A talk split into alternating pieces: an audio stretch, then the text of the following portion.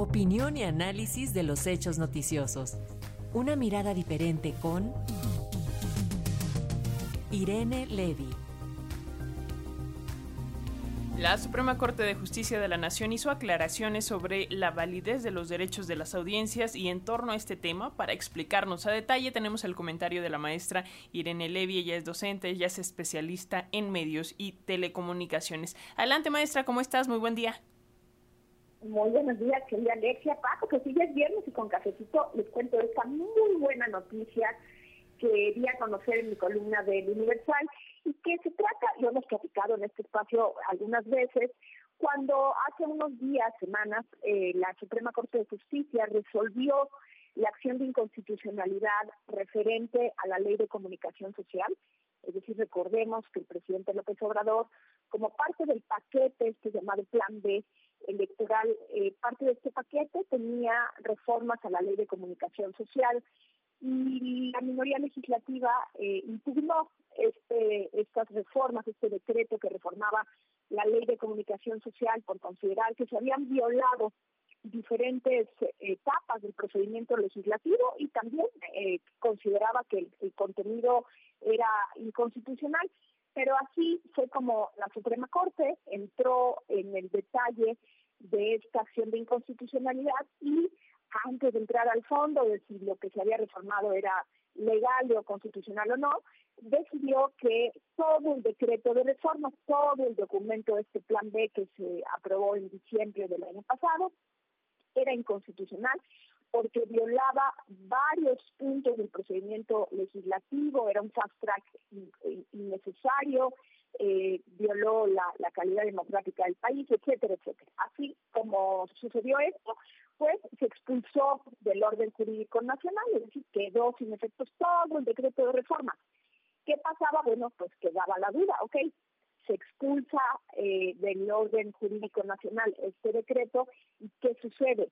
Quedan vigentes las normas anteriores o nos quedamos con un vacío legal en el sentido de que ya no tendríamos eh, algunos preceptos de esta ley, los que fueron reformados. Y esto es una pregunta, pues podría yo decir retórica,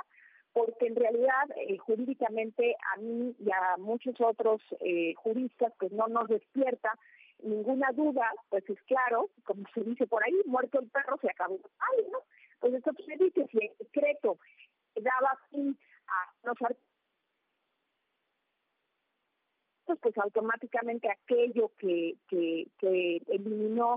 estos artículos pues eh, se acabó y con ello pues eh, quedan vigentes los preceptos que estaban antes. Para mí y para muchos esto era lógico y esto era lógico también el año pasado con los derechos de las audiencias porque mm,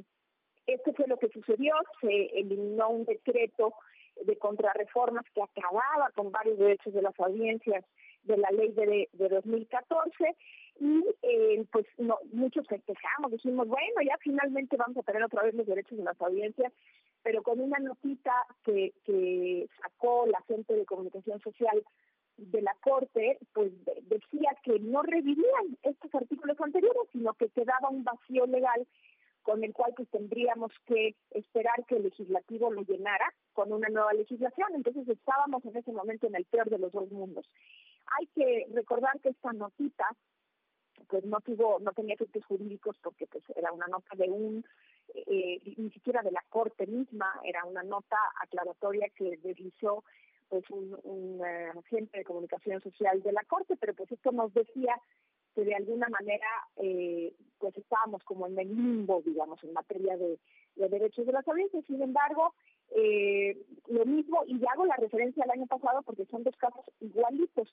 Bueno, eh, aquella vez la Corte no aclaró, ni desconoció, ni aceptó la nota. Afortunadamente, eh, algunas semanas después o meses después, alguien solicitó por transparencia la nota y la Corte dijo esa nota no existe, lo cual quiere decir, pero pues que sí efectivamente había sido una travesura, por decirlo menos, de una de un funcionario de ahí. Y bueno, pues finalmente eh, nos quedaba todavía la duda de qué con estos eh, artículos,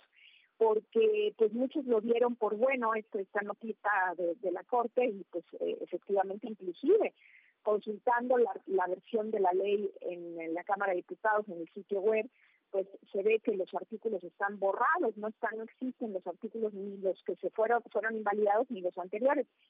Pero afortunadamente en esta ocasión, en el caso del Plan B de la Ley de Comunicación Social, en el engrose, que todavía no se da a conocer, pero el cual yo conozco, eh, en este engrose, bueno, pues efectivamente ya se aclara, se aclara que